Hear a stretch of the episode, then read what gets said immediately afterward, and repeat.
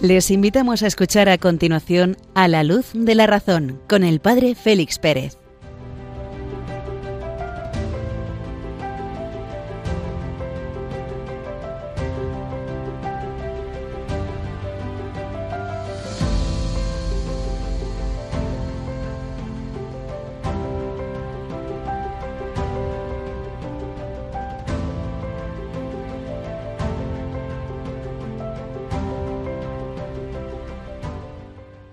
Muy buenas noches, queridos amigos de Radio María. Acabamos de escuchar las señales horarias de la medianoche, una hora menos en las Islas Canarias, las Islas Preciosas. Un cordial saludo desde Béjar en Salamanca del Padre Félix Pérez, que os acompaña una noche más a la luz de la razón. E iniciamos nuestra singladura de esta noche. Hasta la una de la madrugada encendemos la lámpara de la razón, encendemos la lámpara de la fe, y con estas dos luminarias procuramos adentrarnos en la noche de la vida, iluminando con esta luz corta nuestro paso a paso y con esta luz larga, la luz de la fe, el horizonte final de nuestra vida. El martirologio romano celebra hoy la memoria de San Longinos, el centurión romano, la autoridad romana que presidió la ejecución y la muerte de nuestro Señor Jesucristo. San Longinos. Narra el Evangelio de Marcos que el centurión que estaba presente frente a él, al ver que había expirado así, dijo, verdaderamente este hombre era hijo de Dios. Y digo yo, si estaba frente a él, en esa posición física, ¿no sería él quien taladrara el pecho del Señor, y de él brotó sangre y agua, como testifica San Juan en su Evangelio? Verdaderamente, este hombre era hijo de Dios, y hace la afirmación en verdad. ¿Qué es la verdad? Pues lo que afirma la autoridad romana, el centurión romano. San Longinos nos ilumina esta noche para adentrarnos en las sendas de la verdad de la mano de San Juan Pablo II en la encíclica Fides et Ratio.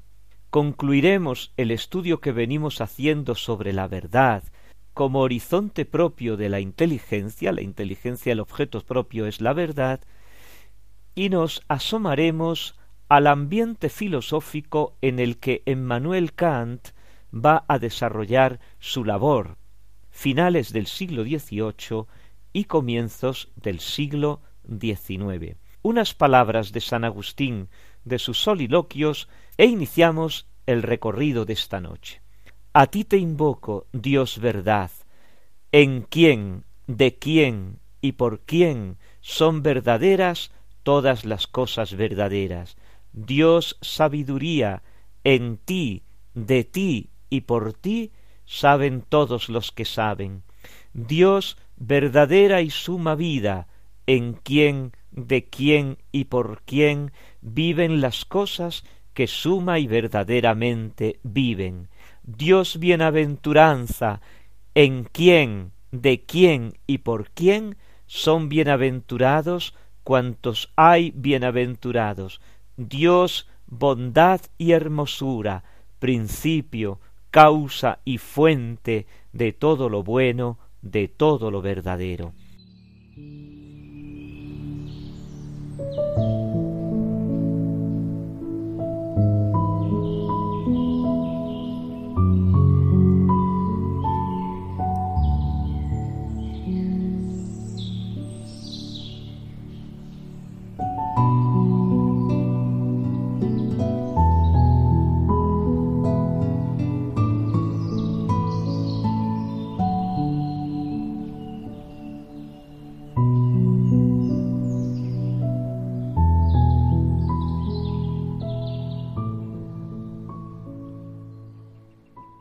Retomamos en esta primera parte del programa de esta noche la lectura y comentario de la encíclica Fides et Ratio, la fe y la razón del Papa San Juan Pablo II. Hemos terminado el número treinta y dos y pasamos esta noche al número treinta y tres. Se puede ver así que los términos del problema van completándose progresivamente. ¿A qué se refiere el Papa? Primero, hemos visto como el hombre, cada hombre, cada uno de nosotros es buscador de la verdad. ¿Por qué? Porque en el horizonte de su intelecto, de su inteligencia, está la verdad de las cosas. Verdad de las cosas que, indagando, indagando, nos tiene que llevar a una verdad última, al origen último de esas cosas. Ahora bien, cada uno de nosotros no es un ser aislado, una mónada, que diría Leibniz, un ser que no tiene contacto con los demás. No. En el camino de la vida nos encontramos con seres semejantes, seres semejantes que recorremos el mismo camino. Y aquí viene la segunda parte de este itinerario que traza el Papa. La búsqueda de la verdad no es personal, individual, sino que la búsqueda de la verdad se hace en compañía, se hace en familia, se hace en sociedad, porque el hombre es por esencia un ser social, un ser llamado a vivir en sociedad, y la primera sociedad es la familia. Por aquí es por donde va a entrar el número treinta y tres. El hombre, por su propia naturaleza, busca la verdad, y esta búsqueda de la verdad no está destinada a encontrar soluciones parciales, factuales o científicas, verdades parciales que se refieren a un aspecto de la, de la realidad, factuales, cómo resolver problemas concretos de la vida, o científicas, ir penetrando un poco, un poco tan solo, en la esencia de las cosas. No, no busca sólo el verdadero bien para cada una de sus decisiones. El hombre tiende a una verdad ulterior. Su búsqueda no se para en la factualidad de las cosas, sino que hay una búsqueda interior. ¿Cuál es? El sentido de mi propia vida. Y el sentido de mi propia vida no se encuentra en verdades parciales, porque el hombre ha sido creado para un horizonte inmenso.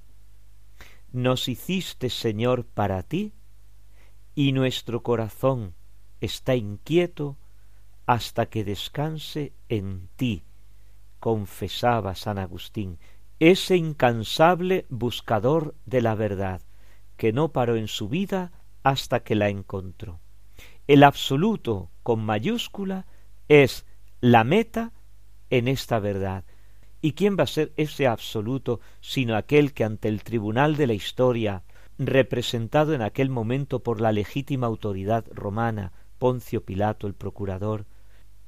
¿Y qué es la verdad? se pregunta Poncio Pilato ante Jesús, que le acaba de decir, todo el que es de la verdad, escucha mi voz. Introduce ahora el Papa una nota, la nota 28, que creo que es sumamente interesante e importante, porque la nota es excesivamente larga, reclama un texto del año 83 que comienza con una confesión personal del Papa que tendríamos que subrayar con letras doradas. Dice así el Papa, Este es un argumento que sigo desde hace mucho tiempo y que he expuesto en diversas ocasiones. Ojo, una cuestión a la que el Papa sigue desde hace mucho tiempo. El adverbio mucho quiere decir que lo lleva pensando, que lo lleva madurando, que se lleva cuestionando desde hace mucho tiempo, muchos años quizá.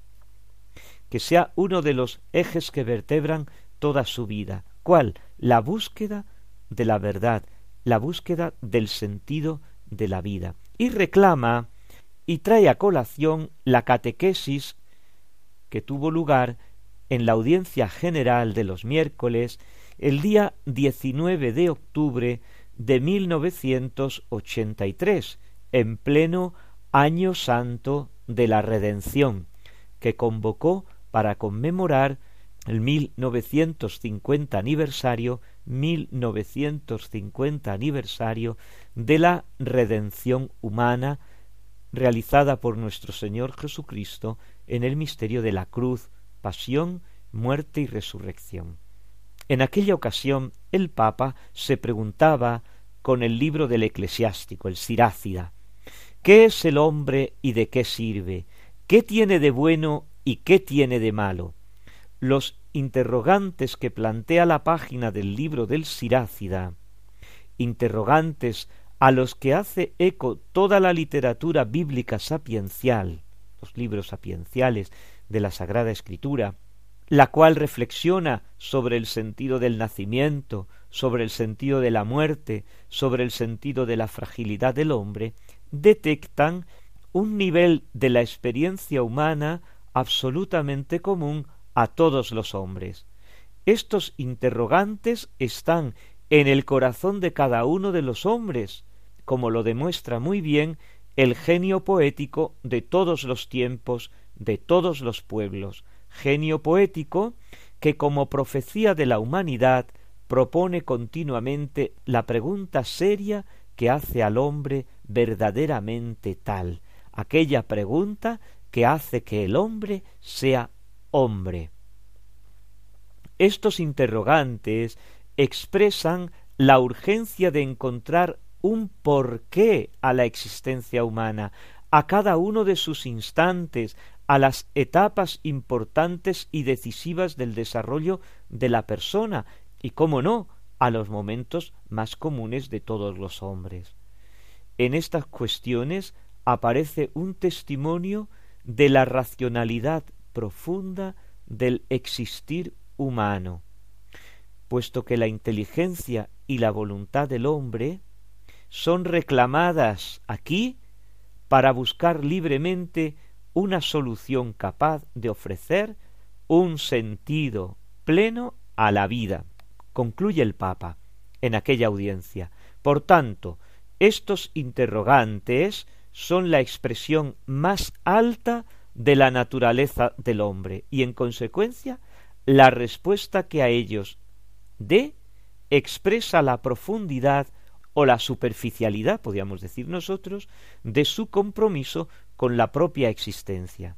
Cuando el hombre indaga el porqué de las cosas con totalidad, está buscando una respuesta última, está buscando una respuesta más exhaustiva, y aquí la razón humana toca su culmen en el porqué de las cosas y se abre a la religiosidad. Y concluye el Papa.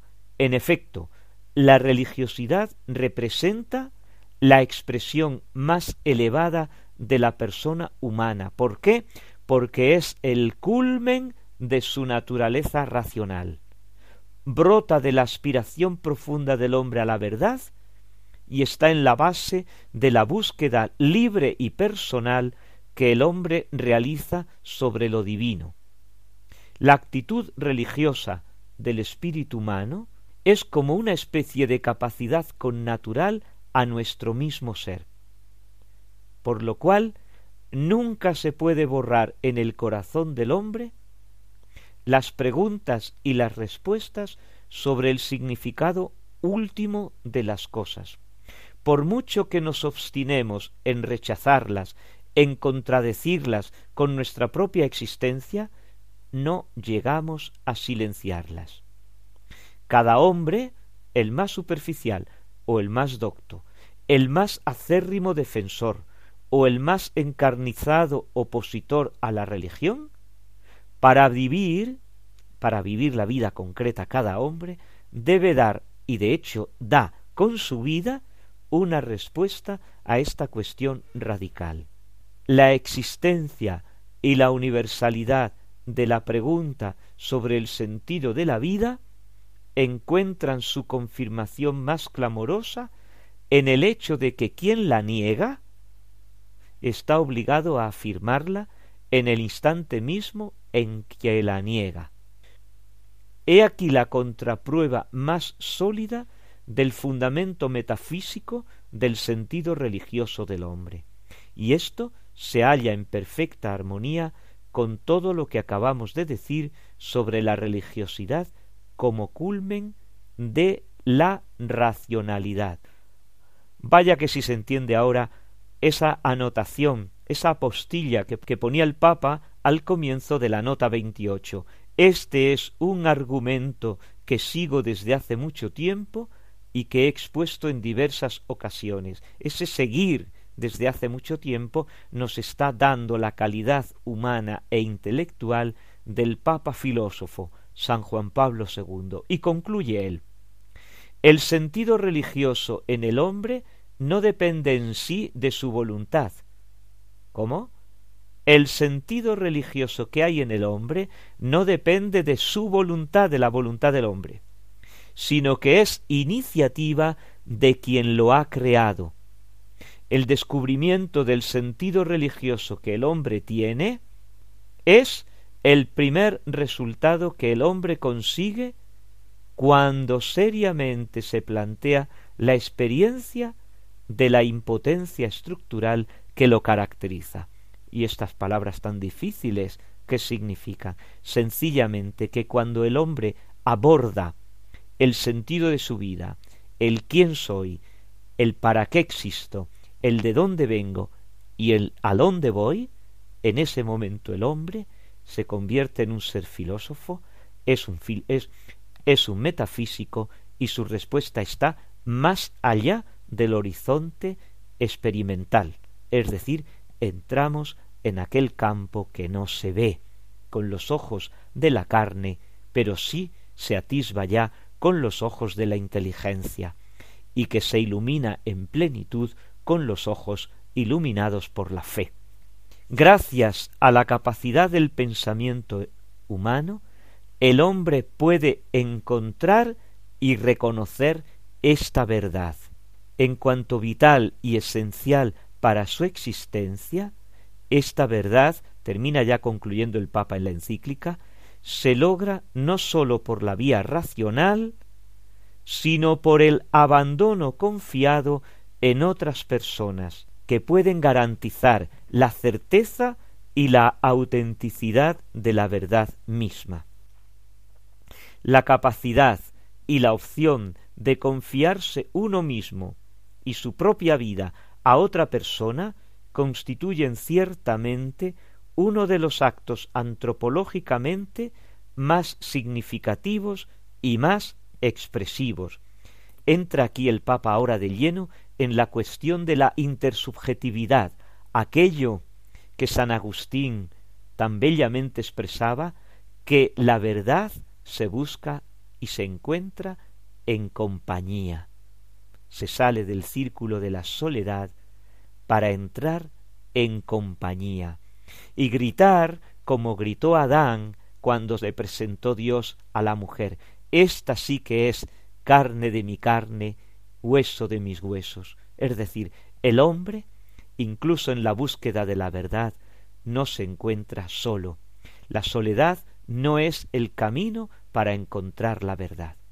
La soledad es el camino para comenzar en la búsqueda de la verdad, porque parte del conocimiento personal, íntimo, subjetivo, individual, yo que me hago mis preguntas, pero en el camino de la vida, en el camino que recorro, me encuentro otras personas, otros seres semejantes a mí, y en ellos leo, y en ellos puedo leer la imagen y semejanza de Dios, y con ellos puedo encontrar en el horizonte, puedo encontrar en el final del camino al Dios que ya me había encontrado Él en la luz de la fe que me infunde. Razón y fe otra vez aparecen aquí. Unos momentos musicales agradecemos al Señor la luz que nos va dando, que va iluminando este sendero de la razón y este sendero de la fe para encontrarse finalmente.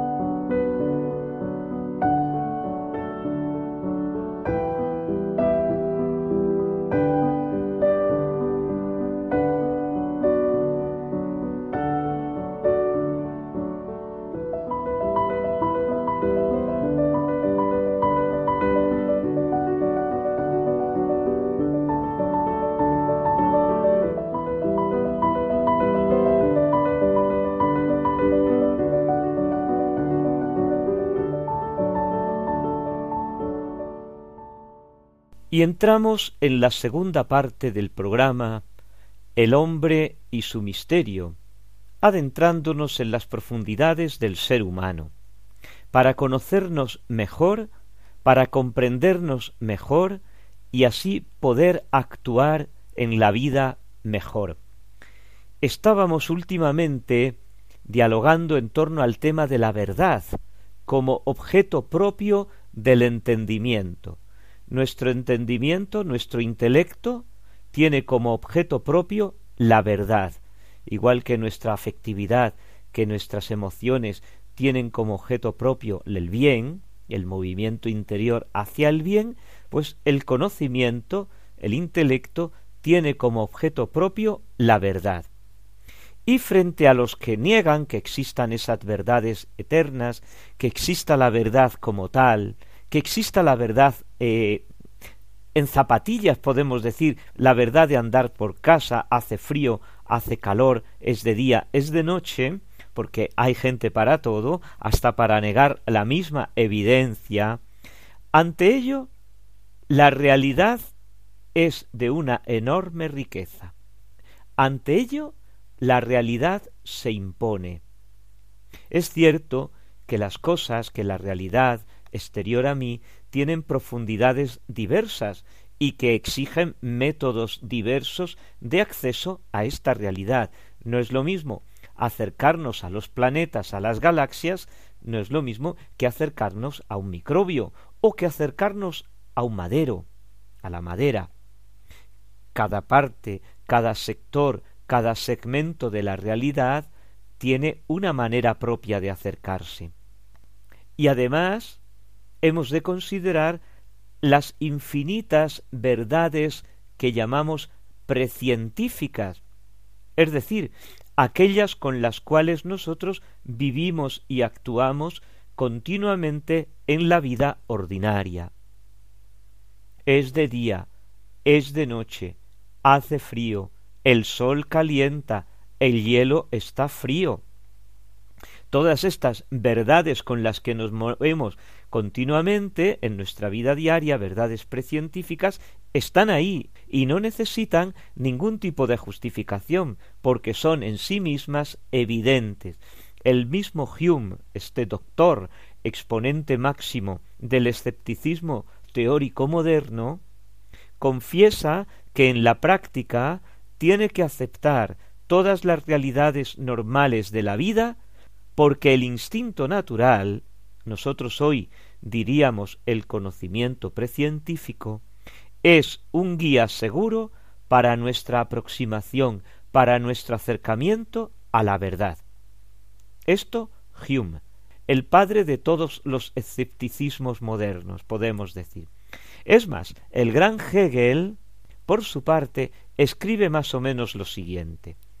En la vida ordinaria, en nuestra vida de cotidiana, reflexionamos sin hacer una incidencia especial de que así alcanzamos la verdad, pero pensamos sencillamente en la firme creencia, con sus palabras, del acuerdo entre el pensamiento y la cosa.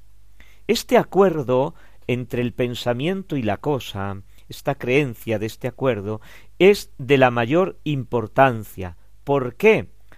Porque es la enfermedad de nuestro tiempo que ha llegado hasta la desesperación, aquella que pretende que nuestro conocimiento sólo tiene un valor subjetivo, y que este conocimiento subjetivo es el último límite de nuestro saber.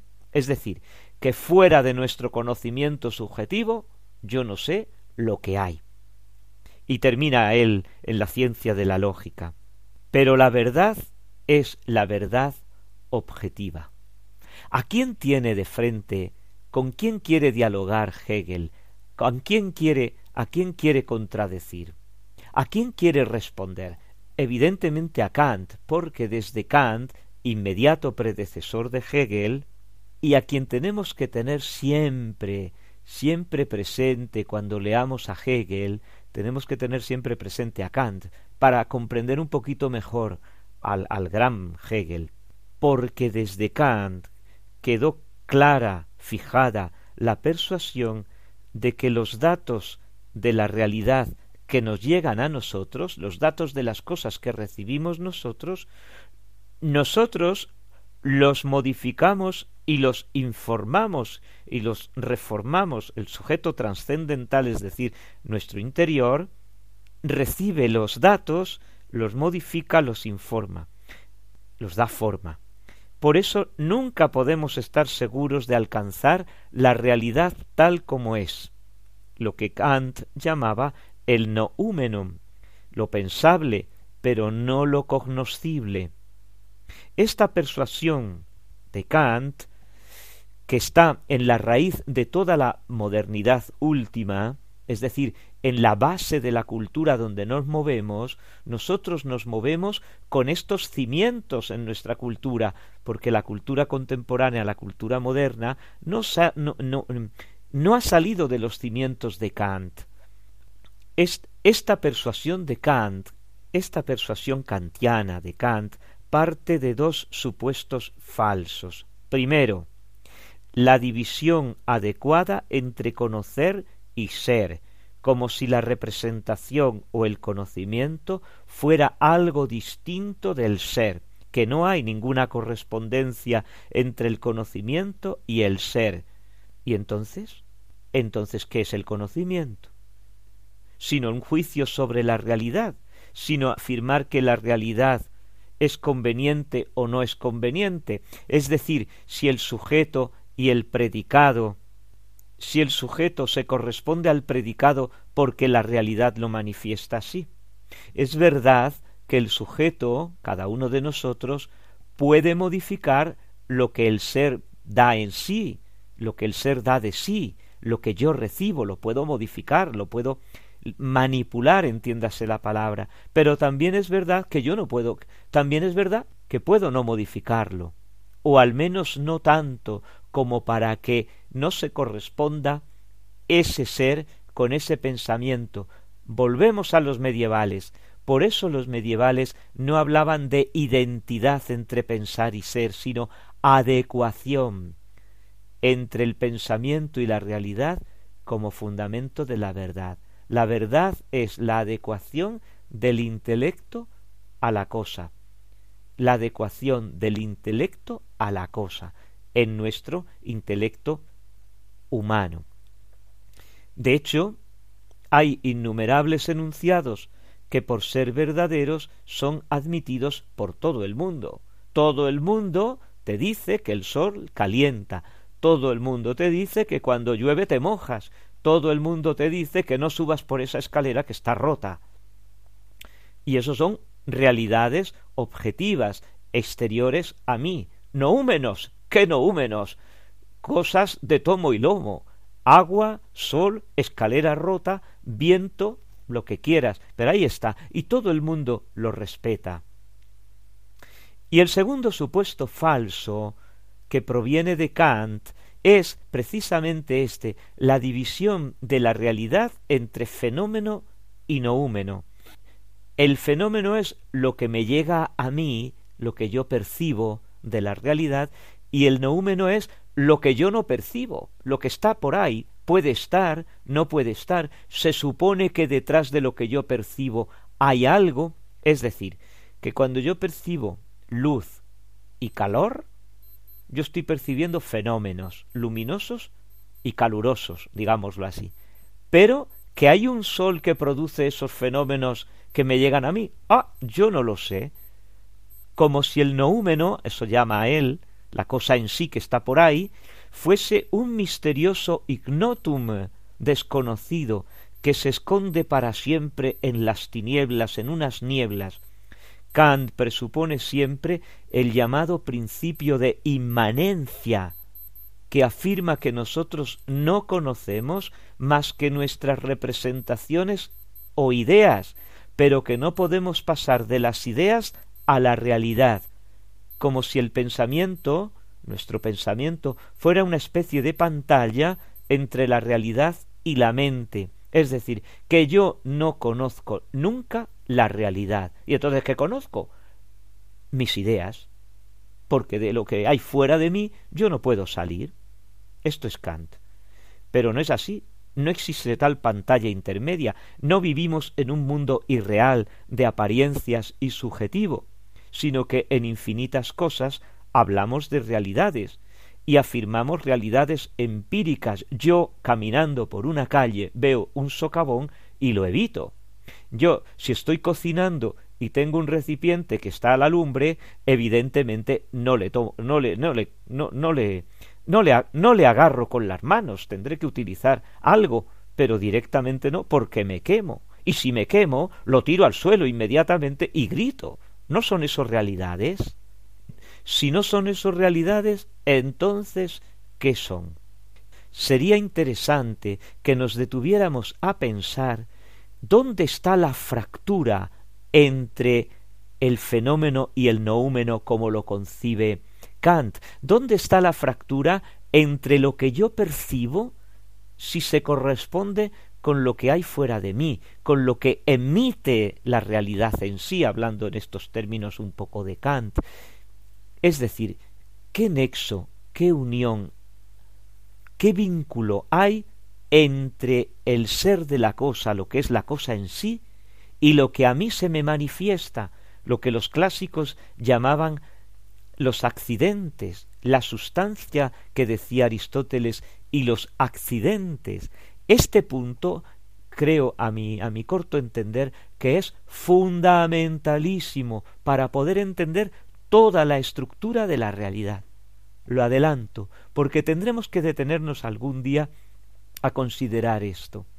Se nos tacha de realismo ingenuo a estas convicciones nuestras que poseemos, esta unión que hay entre lo que percibo y lo que es, entre lo que se me manifiesta y lo que no se me manifiesta, lo que está de fondo, la sustancia. Realismo ingenuo, realismo sí. Ingenuo, injustificado, no. ¿Por qué? Porque sencillamente la persona humana, el hombre, es esencialmente un ser de realidades. Él es una realidad psicosomática, alma-cuerpo, interior-exterior, pensamiento y extensión, una inteligencia sentiente, como dice Javier Zubiri, inserto en un mundo de realidades.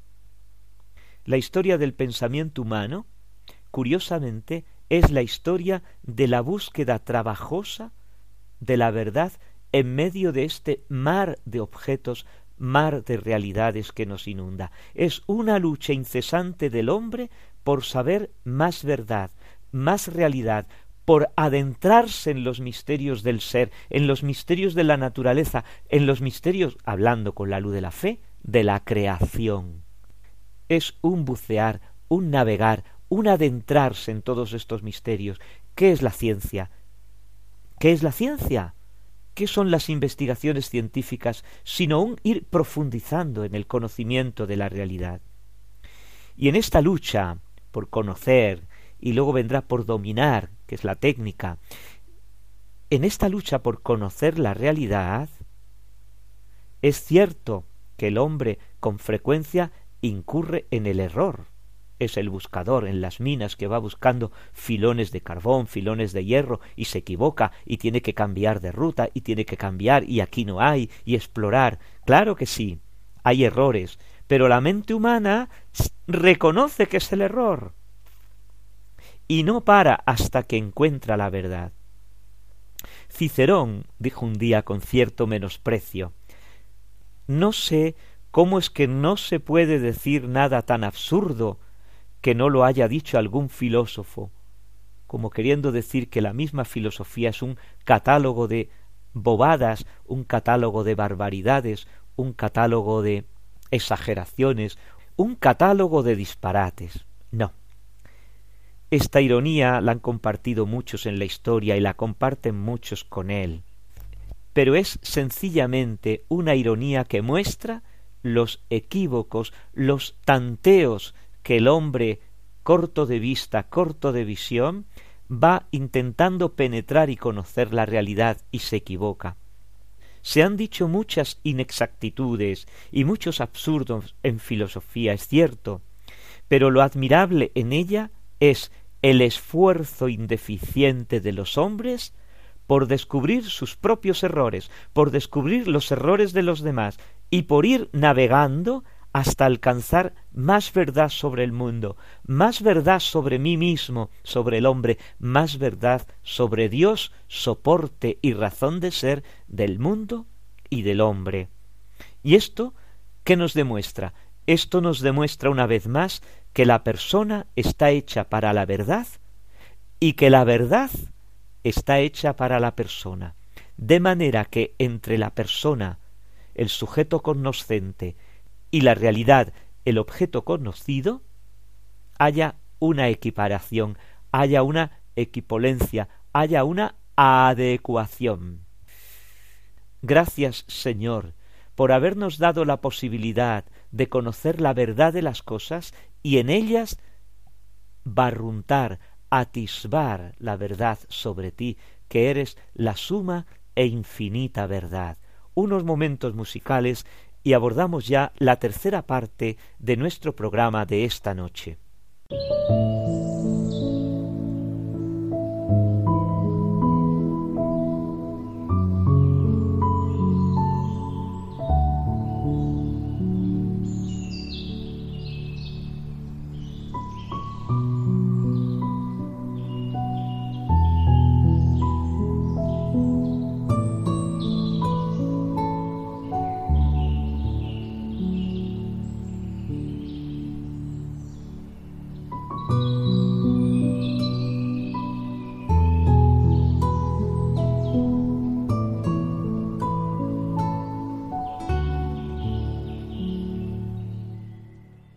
Y nos adentramos en la tercera y última parte de nuestro programa, el autor y su obra, en la que vamos dando cuenta de los distintos filósofos que han poblado los siglos.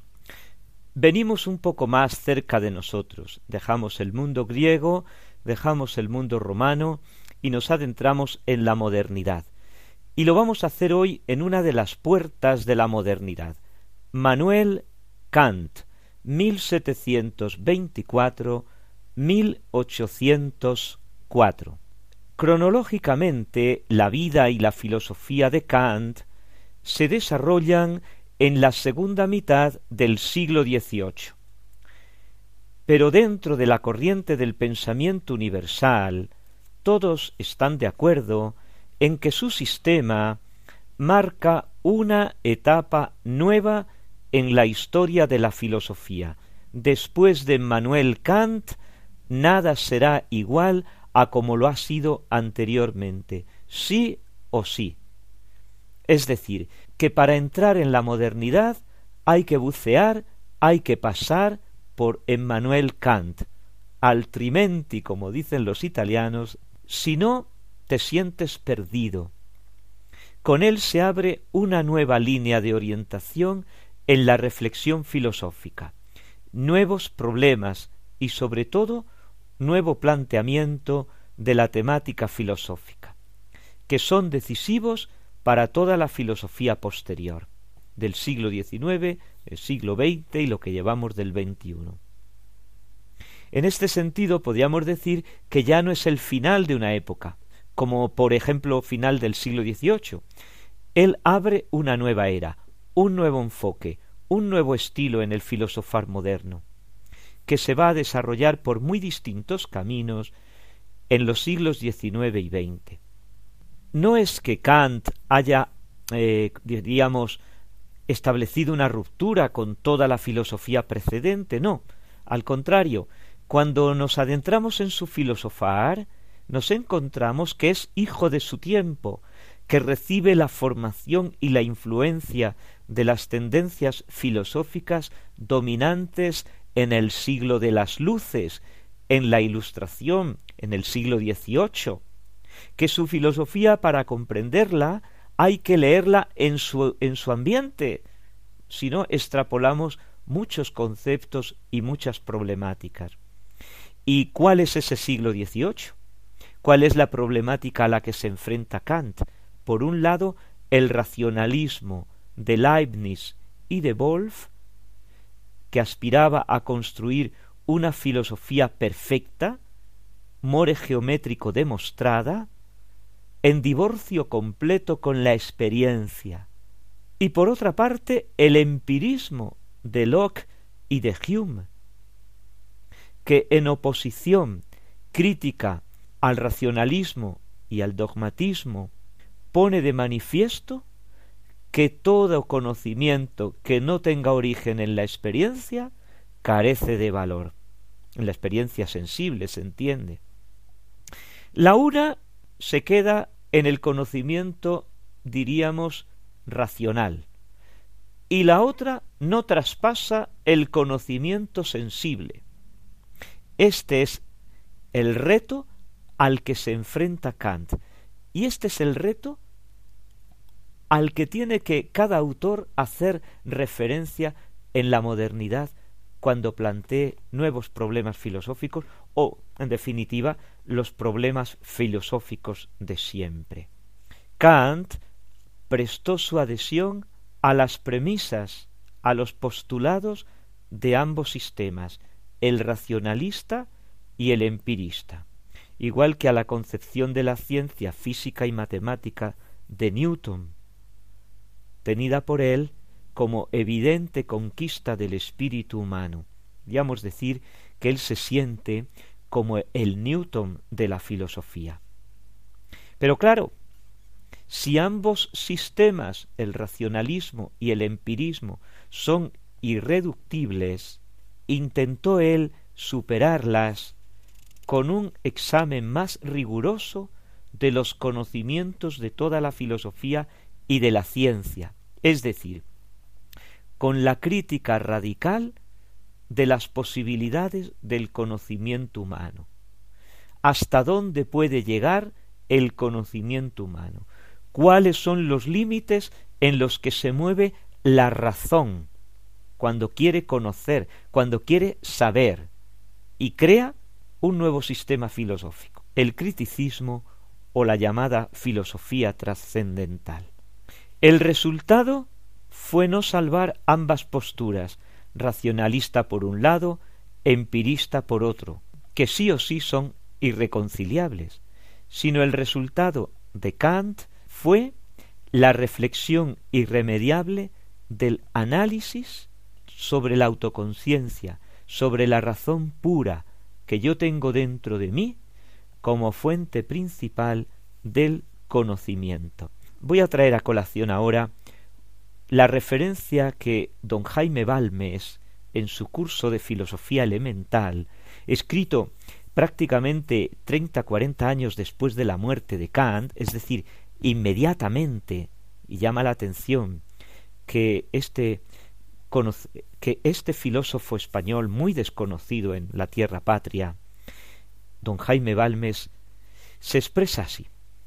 El nombre de Kant anda de boca en boca de cuantos hablan de la filosofía moderna, y sin embargo es probablemente uno de los autores menos leídos, porque serán pocos los que tengan la necesaria paciencia, que en verdad no debe ser escasa, para engolfarse en aquellas obras difusas, oscuras, llenas de repeticiones, donde si chispea a las veces un gran talento, se nota el prurito de envolver las doctrinas en un lenguaje misterioso que nos recuerda los iniciados de Pitágoras y de Platón.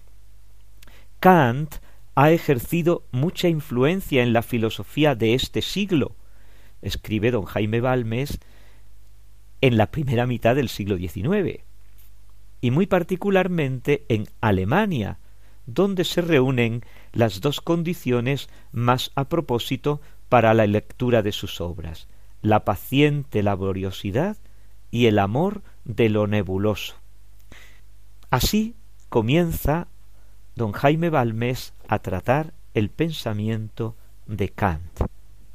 El primer periodo de la época moderna, el campo filosófico fue dominado por Italia, el humanismo.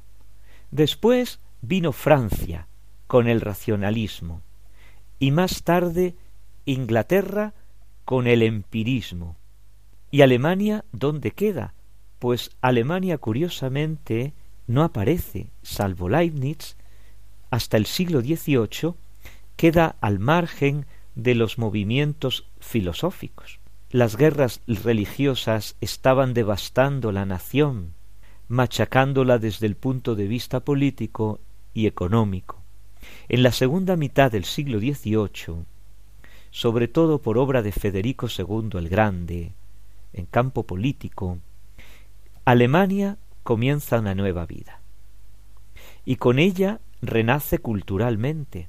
Goethe, Lexing, Holdering, y luego los grandes músicos que todos conocemos y disfrutamos, Bach, Händel, Heinz, Mozart, Schubert, Beethoven, Schumann. Es el siglo de Alemania y también en filosofía. Y aparecen los grandes filósofos. Es como va todo como ensamblado.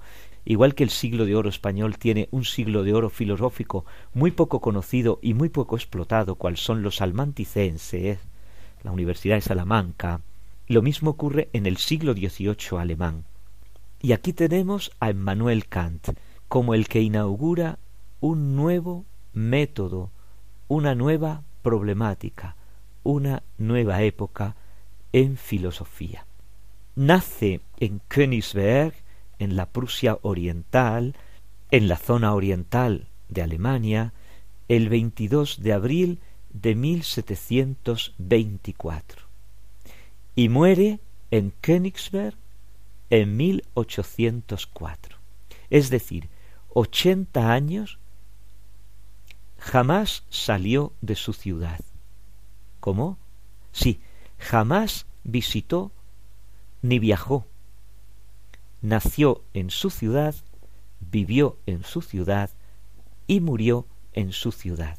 Su horizonte vital fueron sus calles, sus campos, universidad, su biblioteca, sus amistades.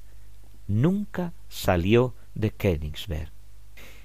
Y nos podemos preguntar ¿qué significa este nuevo modo de filosofar? que iremos entrando y abordando no en sucesivos programas porque no vamos a hacer un ciclo sobre Manuel Kant, sino que iremos espigando en futuros programas algunos de sus de sus momentos de pensamiento, de sus de sus obras. El empirismo, ¿qué significa? ¿Qué significa realmente Kant en el contexto, en el conjunto de la historia de la filosofía, en el conjunto de la cultura? El empirismo y su hijo legítimo, el escepticismo metafísico, no sé nada de lo que hay fuera de mí, ni me interesa, estaban en el ambiente cultural centroeuropeo de este siglo XVIII.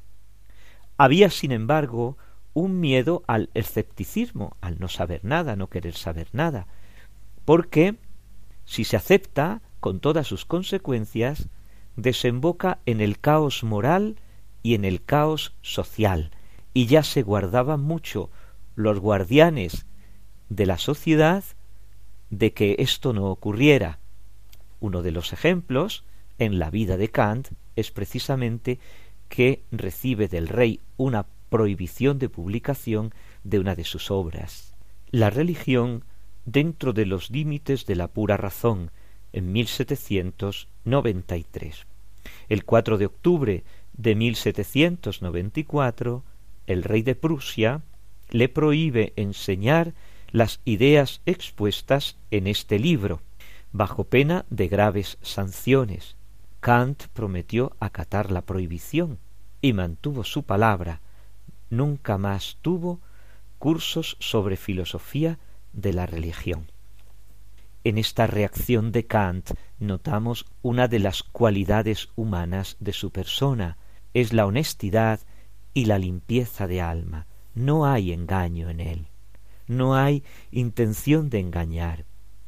El siglo XVIII, pues, se propone la reforma de la sociedad, han llegado los ilustrados y con ellos el principio de la razón. Pero cualquier reforma social tiene que hacerse en nombre de unos principios.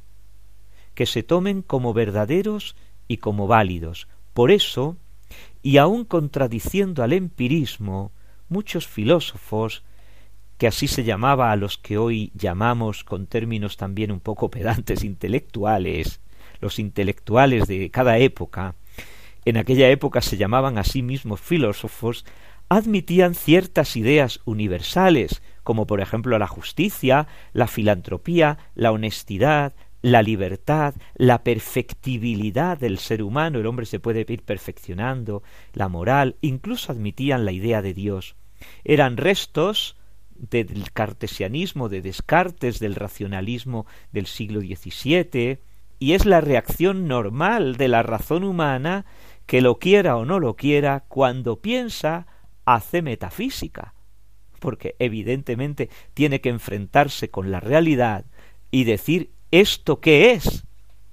Curiosamente, el niño es el primer, llamémoslo así, animal metafísico. En su despertar hacia el mundo exterior, lo primero que pregunta es ¿qué es? ¿Qué es esto? ¿Para qué sirve? ¿De qué está hecho? que son las cuestiones fundamentales de la metafísica. El ser y sus causas.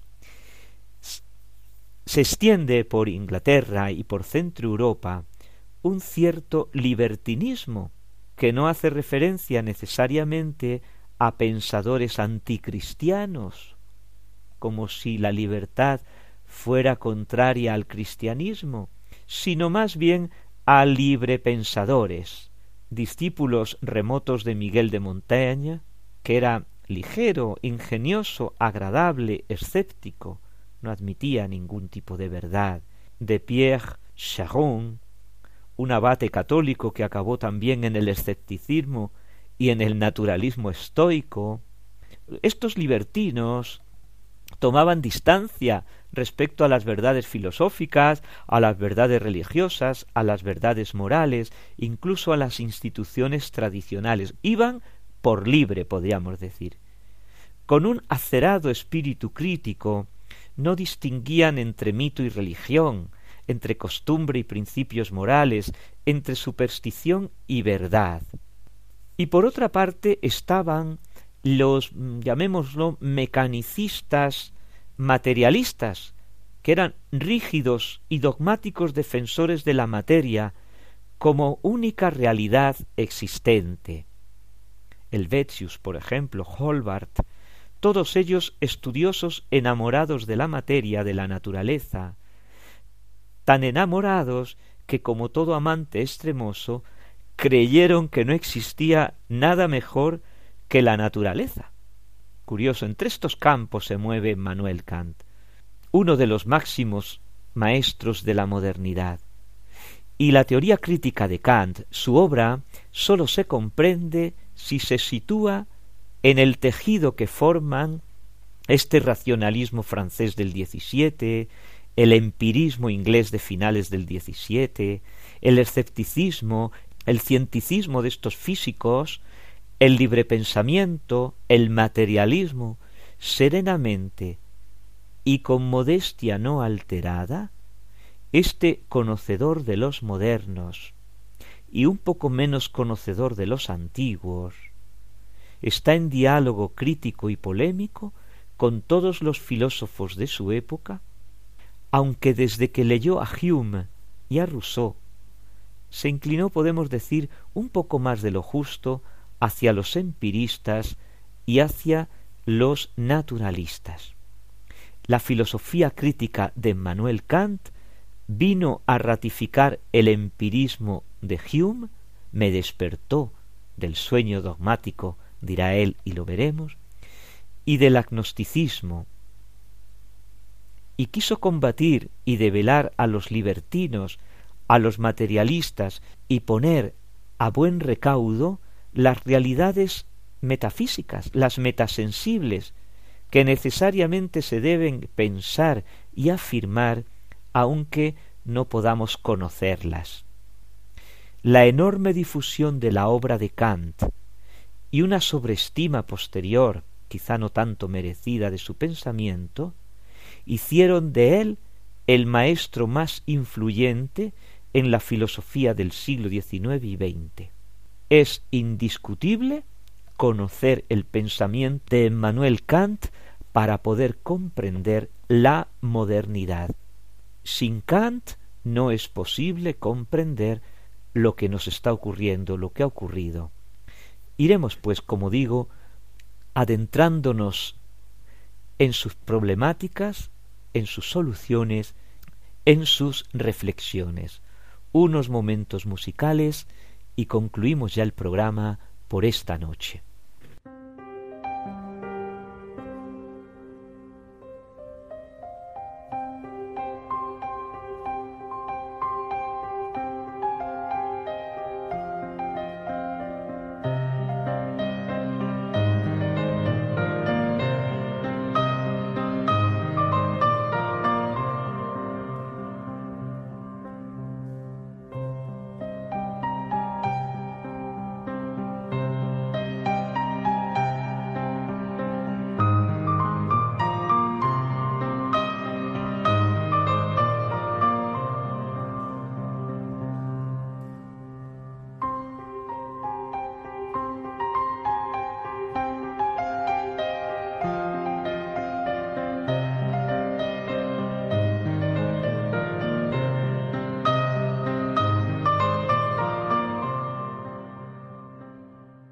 Y hemos llegado al final de nuestro programa. La una de la madrugada, a punto de sonar, las doce, medianoche, en las Islas Canarias. Podéis enviarnos al correo electrónico del programa a la luz de la razón, arroba Radio María ES, vuestras dudas, preguntas, comentarios y cuestiones. Con gusto las responderemos. Y nada más muy buenas noches, que tengáis felices sueños, la bendición del Señor, Ave María Purísima.